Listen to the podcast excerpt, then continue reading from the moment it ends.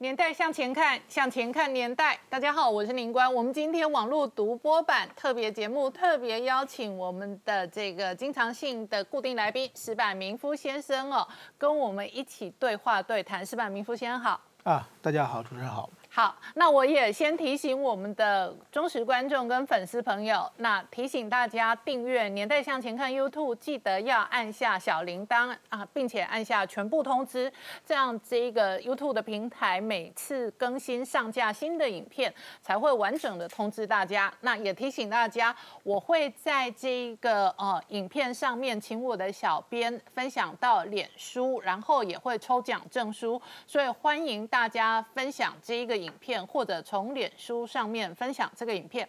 那今天我们特别制作的这一个网络独播版的影片，主题的内容跟石板先生的书有关。那这本书叫做《曾经以为中国最幸福》。好，这个书的作者是石板明夫先生。先请教一下石板明夫先生啊，书名就很有趣哦，书名叫做《曾经以为中国最幸福》。你曾经以为中国有多幸福？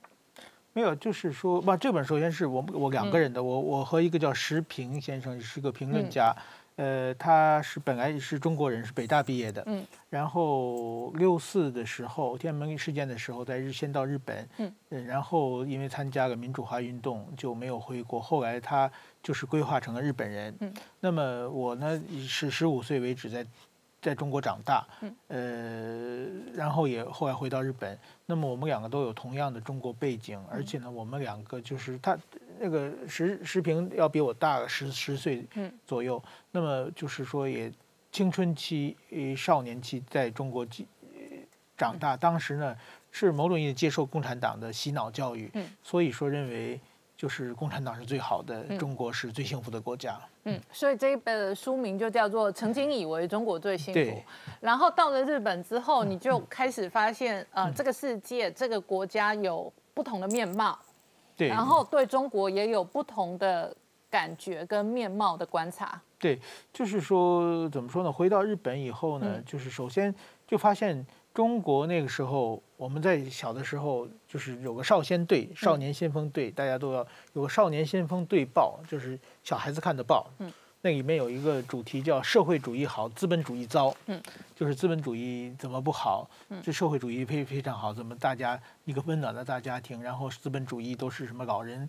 流浪汉冻死在街头，都是这这种这种消息。那么后来到日本以后，发现完全不一样。嗯，真正的受苦受难的是中国人，而且日本是生活的很幸福。就这一点的，就是马上就发现自己过去，呃，相信的东西完全是假的。这点对我冲击非常大的。嗯，那这里头首先第一个这一个呃故事是呃，你讲到说你父亲一夕之间从间谍变成中国之友。嗯，对对对对，外国友人就是说，怎么说呢？我因为我父亲是日本的战争的，呃，残留日日日本的残留孤儿，就是伊华的，就是留战争的时候，我父亲中呃，战争结束的时候，呃，大概两岁左右吧，两岁三三不到三岁这样子。然后就是说，后来日本战败，他就留在中国，由中国的养父母养大。那么后来呢，到了文革的时候呢？就变成了日本的间谍，嗯，因为这政治运动嘛，就是受了吃了很受了很多苦啊，吃了很多苦啊。但是说后来文革的时候，你的父亲被定义成日本间谍，那那个时候你们有遭受到黑五类的政治清算，或者是生活上的困顿吗？嗯，那个时候非常困难，就是说我父亲的，我母亲是教师，首先他在我我我我母亲。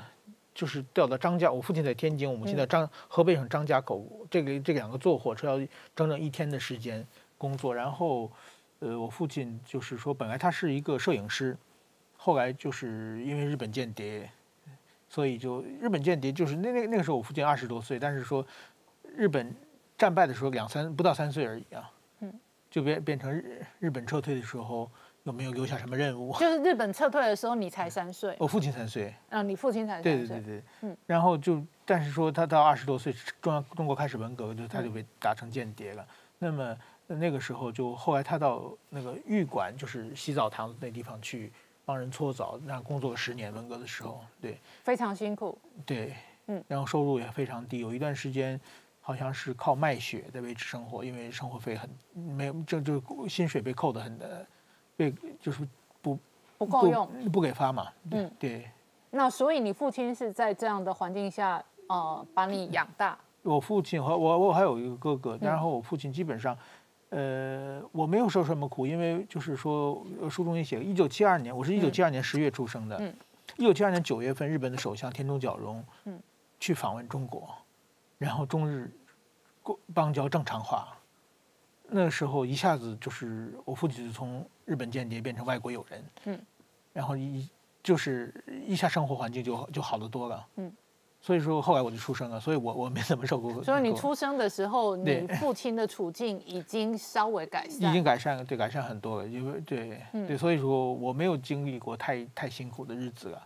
那你出生的时候，一开始的时候，你知道你的身世吗？嗯，或者你有遭受到呃特殊的对待吗？还好了，那个时候其实其实中国整总体上还是个蛮穷的时候，但是那时候邓小平呃刚刚。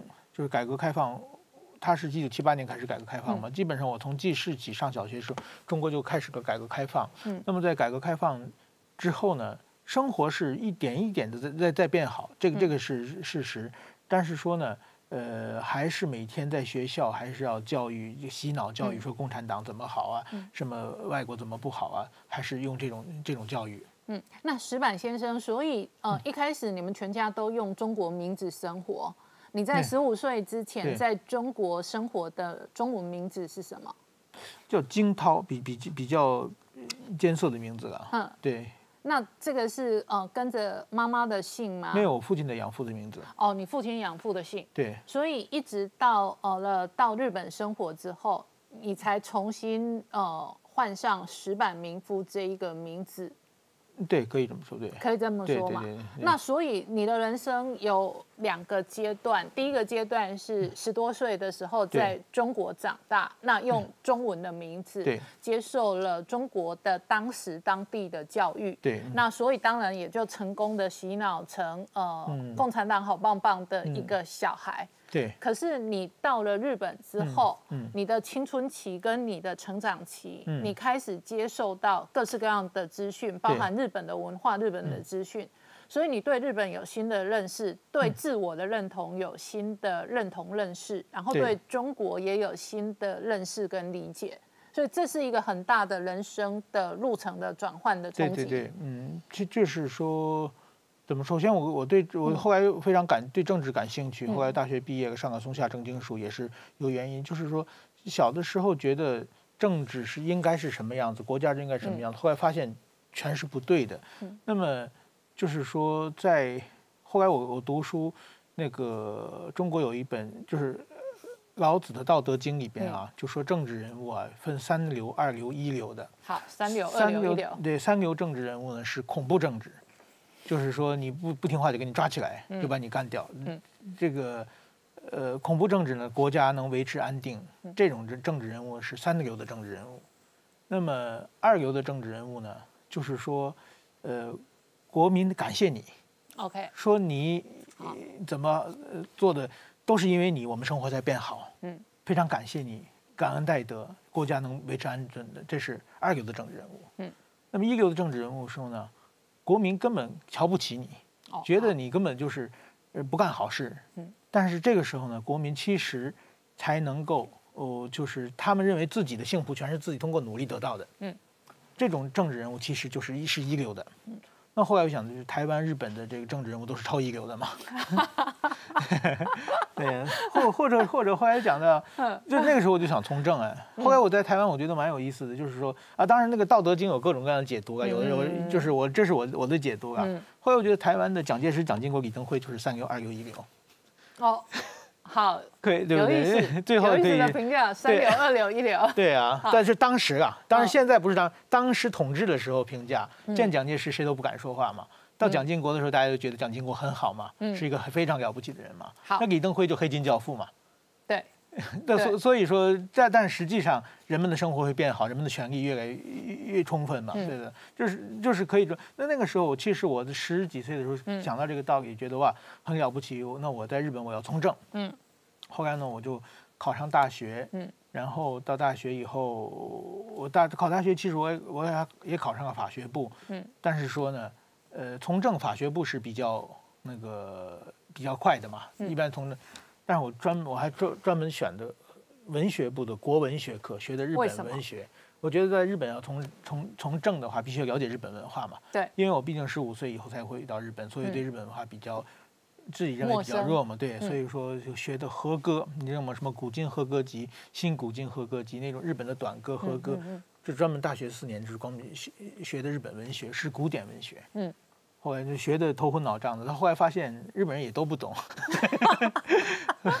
所以说，嗯，好，所以说你对政治的兴趣是你十多岁到二十岁的启蒙，对，那那个兴趣是一生的，所以后来即便是进到产经新闻，很大的呃兴趣跟工作的内容都是观察政治。就是我在大学毕业以后，我其实没先进进报社，我是先进叫松下正经书的，这是这是专专门日本培养。政治人物的地方嘛，嗯，呃，就是日本前首相野田佳彦，就是我的学长嘛，就是已经出过很多很多政治人物了，就是我到那里去，确实是想从政，嗯，然后呢，呃，也很辛苦，那那个时候，但是后来，当时通过通过就参加各种选举，嗯，呃，帮帮人帮忙选举，然后呢，就是慢慢发现呢，也并不是这些人物怎么了不起，是制度好，嗯。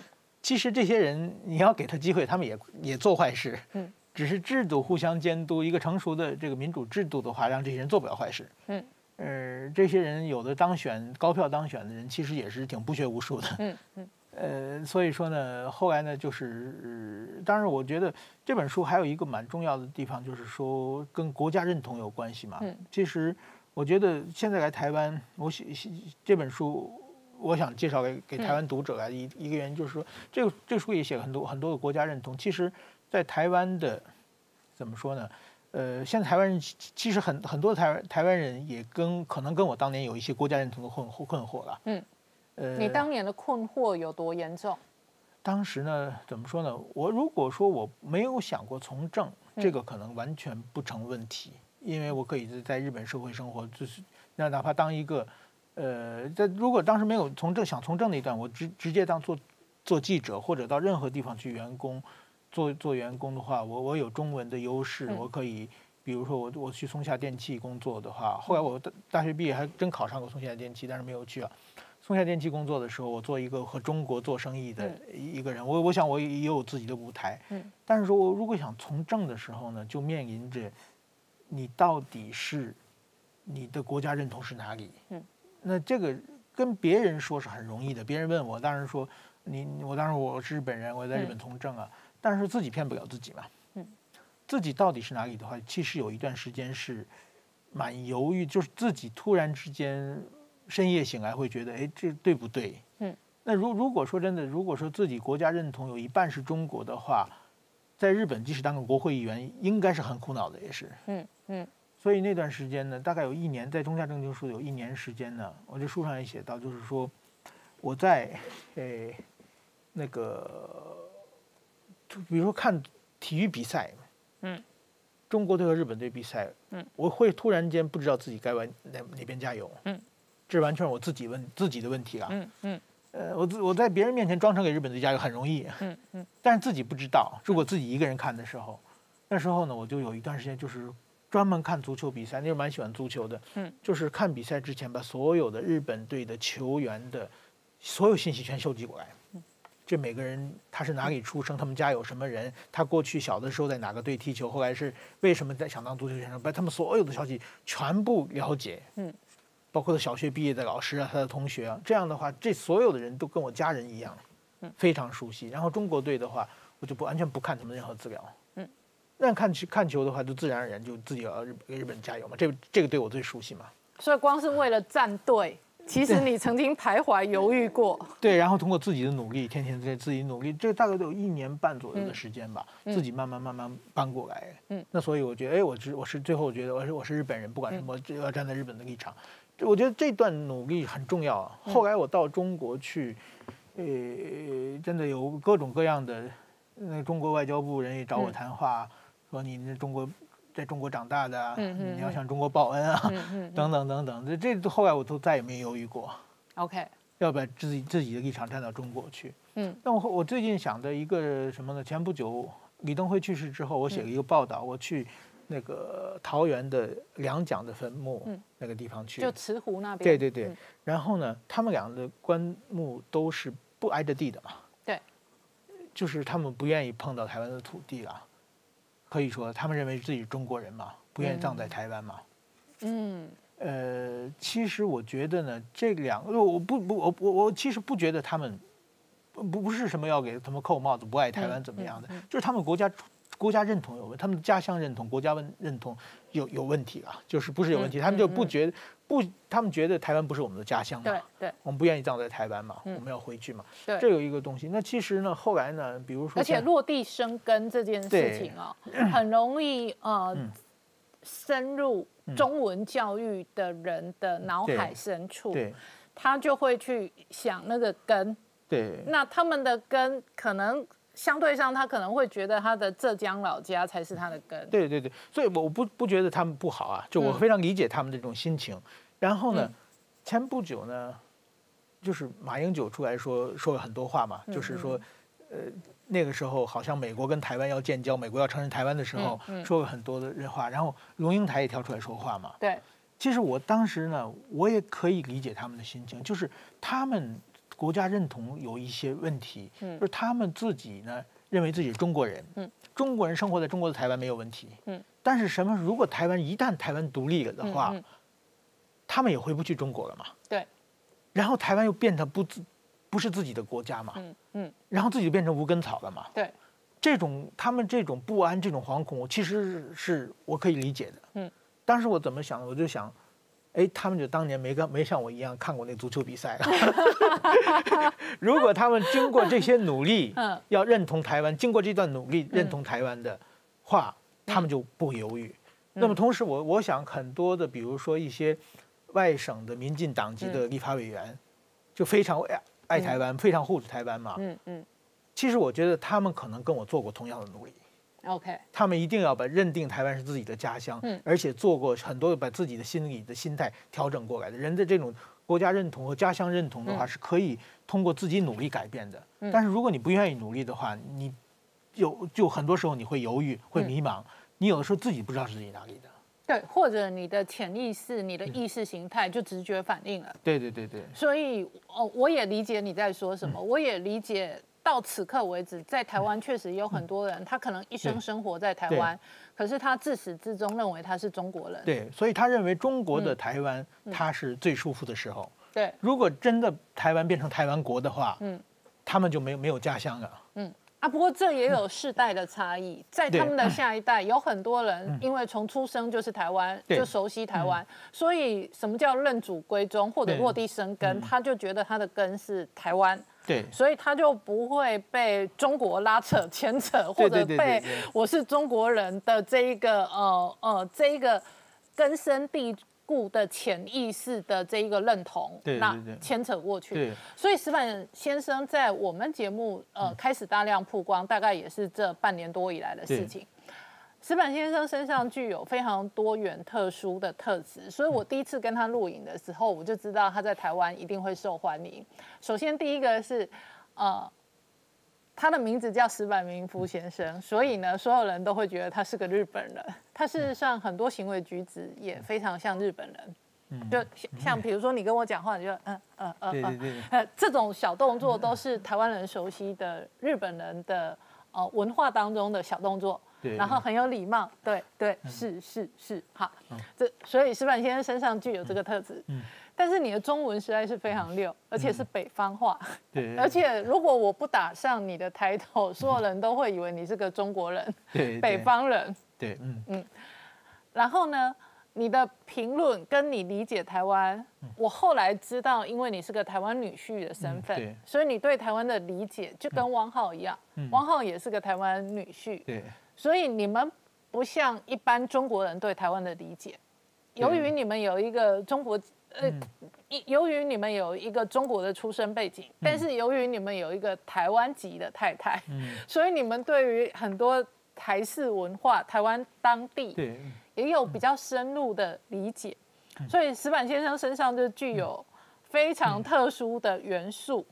那这些元素也不是演的，这事实上是你的独特的人生的故事跟背景。但是这样的背景就会遇到你刚刚讲的认同，对，就在中国跟日本的这一个身上，你会有认同问题。那你怎么看台湾呢？因为从中国的角度看台湾，跟从日本的角度看台湾也不一样。然后娶了台湾太太之后，你看待台湾会有不一样的观察吗？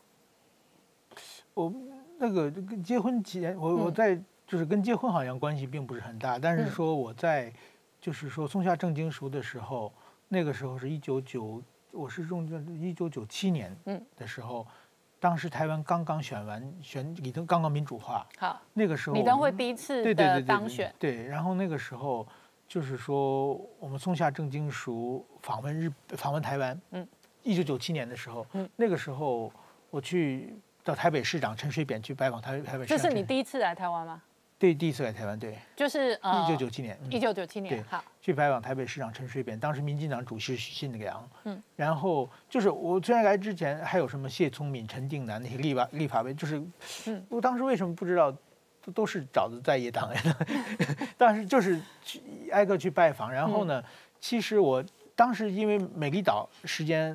就是美丽岛的关于资料，在日本也看了很多，而且几年前，就是那几年的时候，是台湾九四年以以陈水扁当选台北市长，也是变成世界性的大新闻。然后九五年的李登辉的康奈尔讲话，九六年台海危机，然后就是九七是香港回归那一对对对，那那个时候台湾是全世界最受人注目的时候，那个时候确实是来这里，那是当时很多台湾都会讲日语嘛，那个时候的台湾的。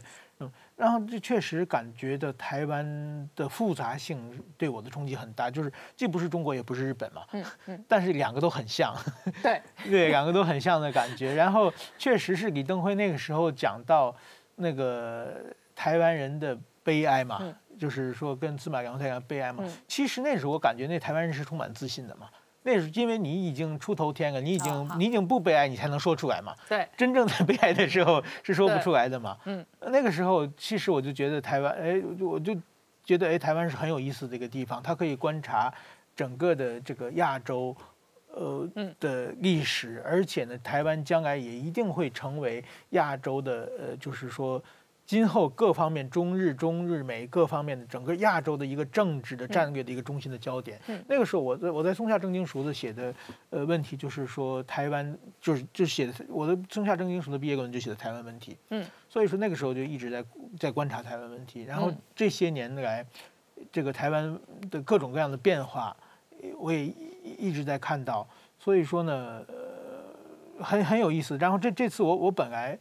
就是说，派到中国十年，按照日本的报社的资历来说的话，应应该我我可能就应去又去美国去去别的，但是我我自己非常强烈的希望来台湾嘛，因为美国川普政权上台以后，记者在美国已经没意义了。follow 推特就好。对啊，只要看对的，在日本看也一样嘛，对不对？他这个川普周围的人，不管采访谁的话，半年以后就换人了嘛。所以说，在这种时候呢。就是我来台湾，然后正好来台湾之后又赶上一个非常大的时代嘛。对，来台湾以后又感到各种各样的事都发生，所以我觉得来作为记者来台湾也还是很幸运的。那我问你一个问题哦，来台湾呃赶上一个大时代，然后开始跟我们带状节目录影之后，你开始也变成台湾政治的其中一部分，因为你也在前台有话语权。对对。所以你本来的工作是在产经新闻的这一个工作，那那一个影响事实上是在日本的媒体的资讯的传播。可是现在你也变成哦台湾的新闻资讯平台上的其中一员。对，这样的角色。你有什么感觉差异？还是走在路上会被认出来？嗯，也经经常被认出来，所以现在经常被认出来，对，所以蛮困惑的。然后走在路上，如果喝个咖啡或者吃去小面摊吃个面，也会被发现。有有时候那个坐坐高铁去去高雄，嗯，在车上睡觉被别人摇醒，说我经常看到你。有没有粉丝找你拍照？有有有有。你在网络上有很多粉丝，因为你特殊的呃经历、特殊的评论，那你也经历过不同时期哦。嗯，一九七二年你出生的时候，虽然文革暂时告一段落，可是那还是一个毛泽东路线的中国。嗯，对。然后呢，呃，刚刚讲到说九七年。台湾事实上开始民主化，嗯，而且民主变成台湾的生活跟社会的一部分，嗯，所以你会感觉台湾这些年很多民主或者选举的活动都很像是大型舞台、大型秀，好，那个是台湾文化的差异。然后你在北京的十年，嗯，见证的是改革开放之后，对，它快速的发展，对。尤其呃，北京办奥运的时候，他是充满自信的，他觉得他大国崛起。嗯，那当然，如果你历经十年，你应该感受得到他的建筑物、他的土地开发、他的基础建设、他的北京机场。北京机场现在是亚洲最大的机场，所以他也刚好有一个时代的转变。嗯，这几个关键的时代的转变。你自己有什么比较深刻的感觉跟观察？首先，我觉得很有意思。我我我小的时候，就是说从嘛记事到十五岁，从大概有十年时间吧。呃，这十年时间的话，我是见证了邓小平改革开放，嗯，中国从一步步从落后走向富裕，嗯，然后中国人的生活越来越变好，就是第一桶金的时候，对第一桶金的，而且中国人的自由会越来越放大。嗯，这这点是确实感，确确实有有所感到。你小时候有经历配给文化或者食物券配？对，都有洋洋票什么都有啊。这个洋票慢洋票慢慢消失，慢慢就消失，慢慢消失。对，然后就就是后来有粮票，就是说你可以没有粮票也可以买东西，只要你加一点钱，就是慢慢慢慢就是就慢慢慢慢开放过来。然后呢，就言论自由也是明明显的，大家原来完全不敢说话，慢慢慢慢敢说话。这个经历的时间，然后呢？我从二零呃一七二零零七年到二零一六年底，在胡锦涛的顶峰期，到了胡锦习近平的前期，整个所有东西全回去，所以经历了上山和下山的两个阶段，就是特别是在言论自由方面，这个是我觉得是越来越严，这个严。另外一个呢，就是说，呃，我想中国幸福的就是当时呢，我因为小那个时候小，我看不到。什么太多的不幸的人，因为我周围的人都是同温层一样的。对。但是说呢，后来我到了，就是说，新新移民时代，我接触很多上访的啊，好，接触很多绝对的弱者。那么我觉得一个社会呢，当然在中国有钱人也也接触很多了，那些有钱人确实是富可敌国的那样的这这种人，他们，但是说这些真正的穷人，这些。若不但是不光是穷啊，就受到很不公平的待遇，有非常非常被打压、被霸凌的人是很多的。那么一个社会衡量一个社会幸福不幸福呢，就是有个木桶效应、木桶原理，就是一个木桶里边不是要看最高的，都是拿木木板制成的。要看最短的那块木板有多短来决定这木桶有多多高嘛？这木桶效应。那我觉得就是在看一个国家幸福不幸福，你当然不能看他最幸福的人是什么样，也不能看他的平均值，而要看这个社会的最底层的弱者，有没有人保护他，有没有人替他们说话，他们的冤情，他们受不公平待遇的时候，能不有没有渠道呃去争取？那还说，这方面呢，中国的弱者是最弱者。嗯。甚至在在在日本，在台湾，我想，嗯，就是说，如果说有人都有很多社会照顾，对对，既有这个社会帮助，而且呢，如果你受到不公平的待遇的话，马上就有在野党的议员拉着你去开记者会嘛，对 对，就就有这种事这种事情嘛。所以说，但是在中国是绝对没有的嘛。嗯，所以但但中国，但是人幸福不幸的话，这是一个，呃，怎么说呢？并不是由你来决定的。有有时候你运气不好。我这本书写一个叫徐重阳的一个。呃，人他本来是在湖北省做着非常非常大的生意的人，然后后来因为他跟一个高高官的家属亲属合作，然后整个财产全被人骗走了，然后他就变成一个上访者，然后就多次被抓，多次被打，然后就是本来他是一个非常非常有钱的一一个商人，就就变成一个社会的最弱者，那么他们只能就像我们这些外国媒体去申诉他们的冤屈嘛，因为他过去。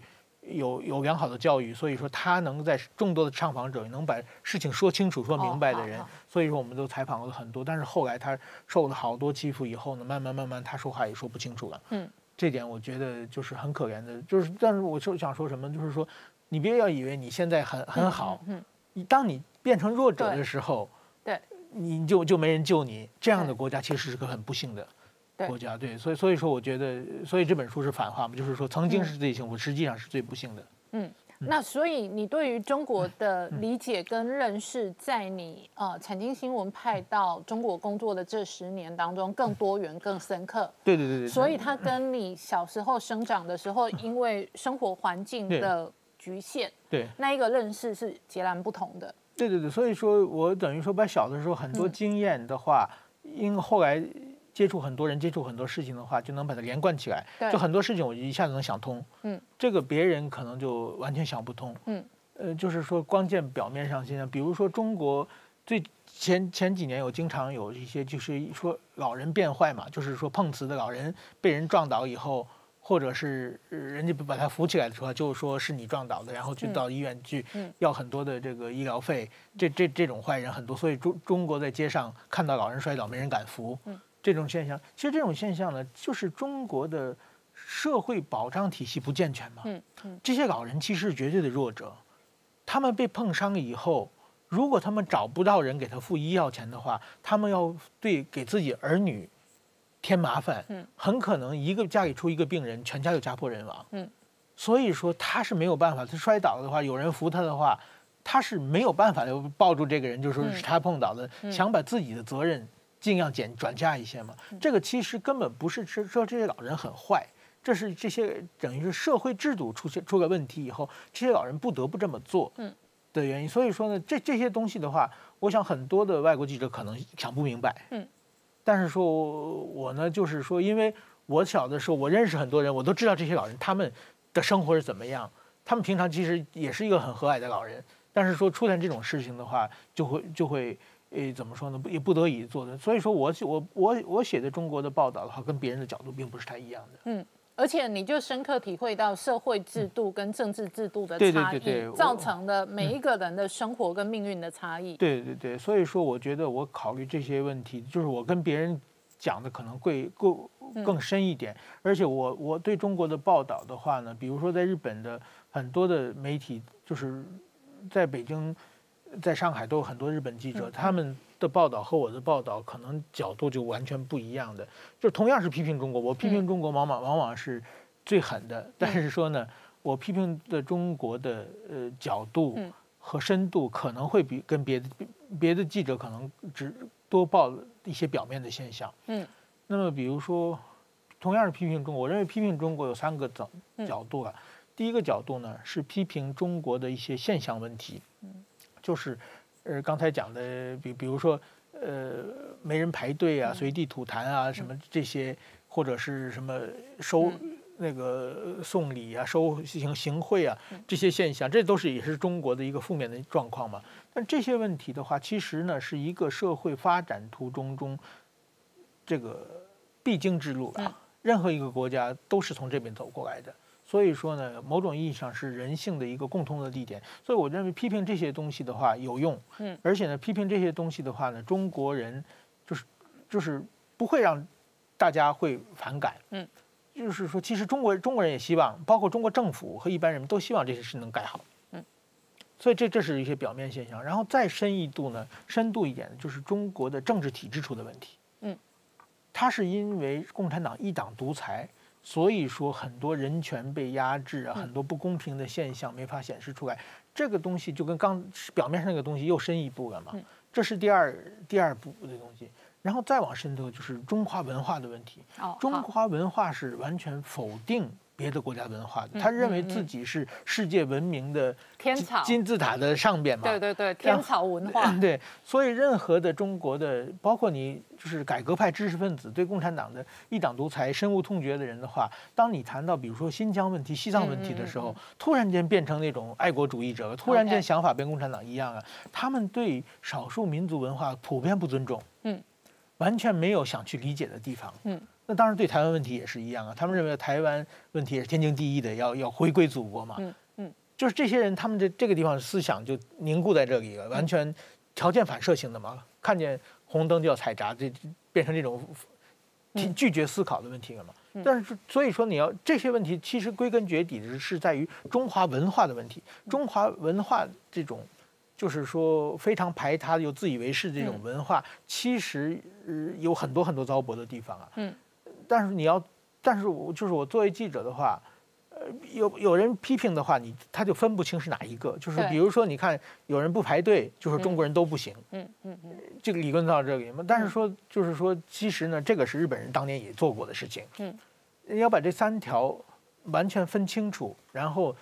要把它批评的话，当然你批评了中华文化是需要勇气的，会得罪所有中国人。但是有些话，我认为不得不说的。嗯，那我问你哦，你的观察，正是因为这样的天朝文化、中国文化，对，所以有一阵子哦，美国这呃二三十年来的拥抱熊猫派，他们以为判断推测中国经济开放之后会有政治的开放跟民主的开放，对。可是现在刚好是一个相反的路径。对，你觉得中国真的会有走向民主的开放的一天吗？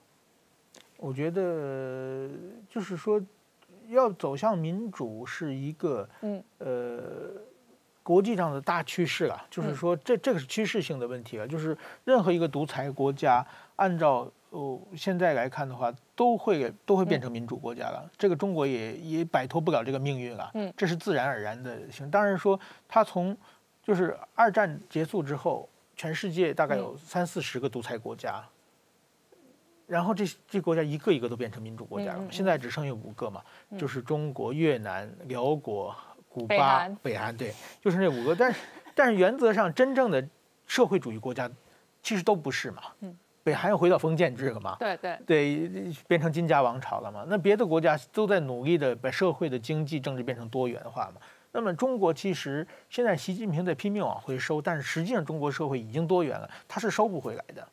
所以说它越往回收的话，其实中国社会越撕裂，中国社会问题越多。长远的来看，它做的完全是一个徒劳没有用的努力了。嗯，早晚会会民主化，但是中国的变成民主化的可能性。有几种啊？一种是硬着陆，一种是软着陆，还有一种呢，就是说不着陆。这有什么差别？就是呃，先说软着陆吧，软软着陆就是台湾嘛，嗯嗯嗯，就出来一个李登辉，然后就就民主化了。然后台韩国也属于软软着陆嘛，就是说基本上不需要不需要流很多的血，而且呢，社会某种意义上是瓜熟蒂落，水到渠成嘛。的意思，然后硬着陆就是罗马尼亚嘛，哦，OK，对不对？最后大家给你夫妻两个拉拉拉出去打死，然后全国一片混乱，嗯，然后这样执行的民主化嘛。那还有一种不着陆的话，其实俄罗斯有点相似。那么东那个印菲律宾、印印尼这些亚洲国家，表面上民主化了，但是因为国家的中产阶级没有起来，所以说呢。他们就是这几个大家族来选来选去，然后这些家族是富可敌国的，把国家的大量资源控制在手里，然后大大部分穷人永远是穷人。嗯，呃，在这种国家的话，虽然民主化了，实际上就是变成几个家族的独裁嘛。那么中国呢？我想的话，就是说，当然现在是太子党这些，包括习近平这些人，他们可能想把中国变成那种方式了，就是最后他们我们几个大家族。嗯。呃，来互相的换着执政，嗯，然后你一般韭菜就永远是韭菜，嗯，呃，但是说我觉得这个中国太大了，这个也很很难做到了，嗯，而且中国的聪明人很多，嗯，呃，社会的各种各样积攒的能量也很多，大家会，所以说中国的话，或者是硬着陆，或者是软着陆，这个但是说早早晚会往这民主化发展的。嗯，好，那这个是石板先生哦，这个刚刚跟我们分享哦，对于中国的亲身的体验跟观察。不过我们也要预告一下，石板明夫先生未来会有一个月的时间跟我们节目团队请假，主要的原因是他又要写书了，那他要闭关写书啊，所以先说说。你为什么接下来有一个月的闭关写书的计划？那这个计划准备做什么样的书籍的这个呃撰写？我下一本书要写陈水扁传啊，当然名字还没有定下来了。就是说，不，我已经写了一半一一半了，就是在《产经新闻》已经连载了三十五次了。我采访过这个陈前总统很多次了。呃，我觉得就是说，当然写书很辛苦了，但是说我觉得有有些事情。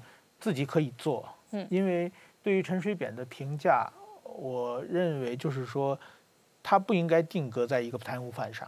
嗯，就是他在整个从台湾威权走入民走向民主的过程之中，他做发挥了很大的作用。嗯，呃，对台湾的历史有巨大的影响力。嗯，那么当然，他最后晚年是以贪污犯的形式来收场的。嗯，然后呢，就是蓝军就把他变成一个彻头彻尾的一个大坏蛋。那绿营的大部分人也认为他是，就是说被欺骗，被他欺骗了，也对他非常不满。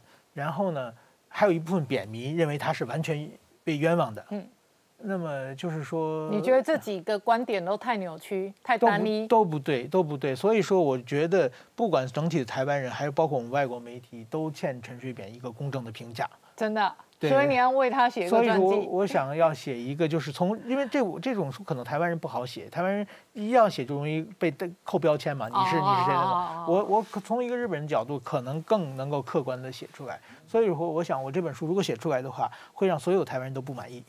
真的哦，蓝营的时候就不满意，你被陈水扁翻案，扁民也不满意，对，扁民也不满意，陈水扁也不满意，蔡英文也不满意。对，但是我想，如果大家都不满意的话，那就表示成功了。我这本书很成功，对。那你什么时候开始规划写陈水扁这个书的？是你刚好进来台湾这个派驻工作来台湾的话，我先在报纸上已经连载个三十五次左右了，但是说。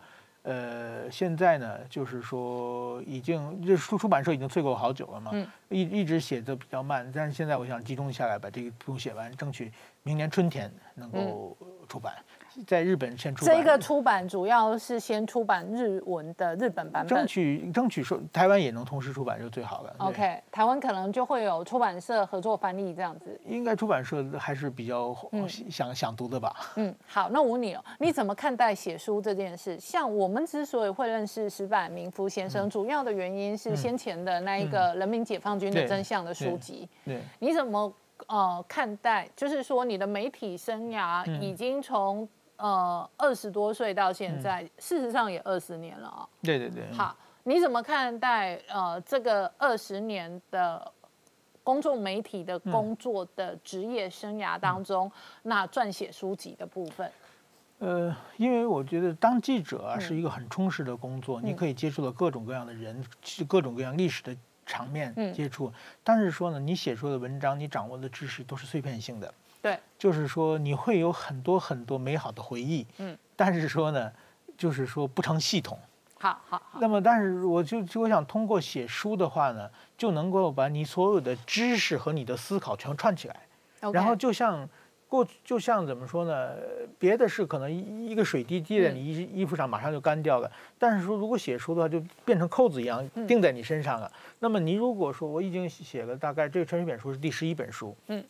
呃，就是写过书了以后呢，你对一个知识就掌握的就就系统了。对。那比如说我在日本写的时候，我写习好几本习近平的书，所以现在不管任何人，你是习黑，任何人从任何角度，只要是问我习近平的问题，我都可以回答。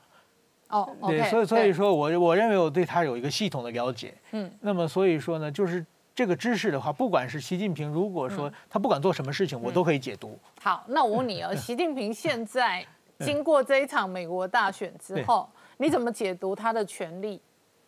他像他今天说，他这个月啊，要出访三个外交行程啊。他本来先前因为疫情，因为呃很多行程都呃不会对外了嘛，所以包含了访日本，事实上本来呃也延宕了嘛，那也不访了。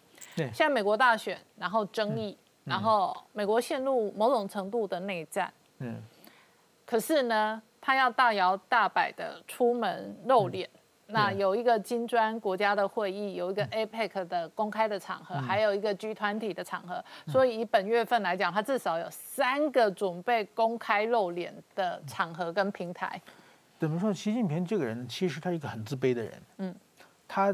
等于说一一辈子的话是活在他小的时候活在父亲的阴影里面嘛，他父亲是副主副总理嘛，到哪里都说这是习仲勋的儿子。OK 好。后来呢，嫁个嫁他不是嫁他娶了一个，就是说彭丽媛，彭丽媛变成一个大明星，嗯，所以他到哪里都是彭丽媛的老公，所以他真正找回自己是当个国家副主席以后，对，才有人说不说他是习近平，他是习近平。那他等于说另外一个呢，他是在学历上。是很弱的。他基本上小学毕业以后就到梁家河，嗯，然后到梁家河以后，然后回来到清华大学读书的话，根本跟不上嘛，嗯，他根本没有，就是初中、高中基本没有学习，然后突然去大学学化学，根本跟跟不上嘛，所以他的学历基本上也是没有的。那所以在这种情况之下呢，他和一些像李克强那些精英面前，他是很自卑、很自卑的，很自卑的，他要显示自己有能力。所以说呢，他就是说，如果有机会的话，你像他出访外国的时候，一定很努力的把各当那个国家的文学作品全部记下来。然后呢？然后去那里吹牛啊，说我读过你们某某某某某某某，但是只读过书名啊。对对，就是这这，他是表示自己，你们不要小看我。嗯，这种感觉非常大。那么最近呢，其实呢，就是没最近等于说被川普骑在身上，左一拳右一拳打的这个打了 两三年了，打两三年了。现在呢，川普好像终于压在身上的大汉，终于在倒霉，他就出来耀武扬威。对他觉得现在有机会可以反击的机会了。嗯，所以说呢，他一定要找自己的舞台。另外一个呢，他现在其实也深度恐惧的，就是说他上台以后。就把什么周永康啊、许才厚啊、郭伯雄啊这些退休的持权者一个个抓起来，嗯，给他们满门抄斩，弄得他弄得这样，当然说显示我自己很厉害了。但是对对方人家已经没有权利的时候，他才抓的人家嘛，其实也没有什么权力斗争嘛，人家已经退居二线了。这按照规矩是是不可以做的，人家人家没有没有在比赛赛场上嘛，他一个个的把这些退休的人都抓起来，然后游街示众，表示自己很。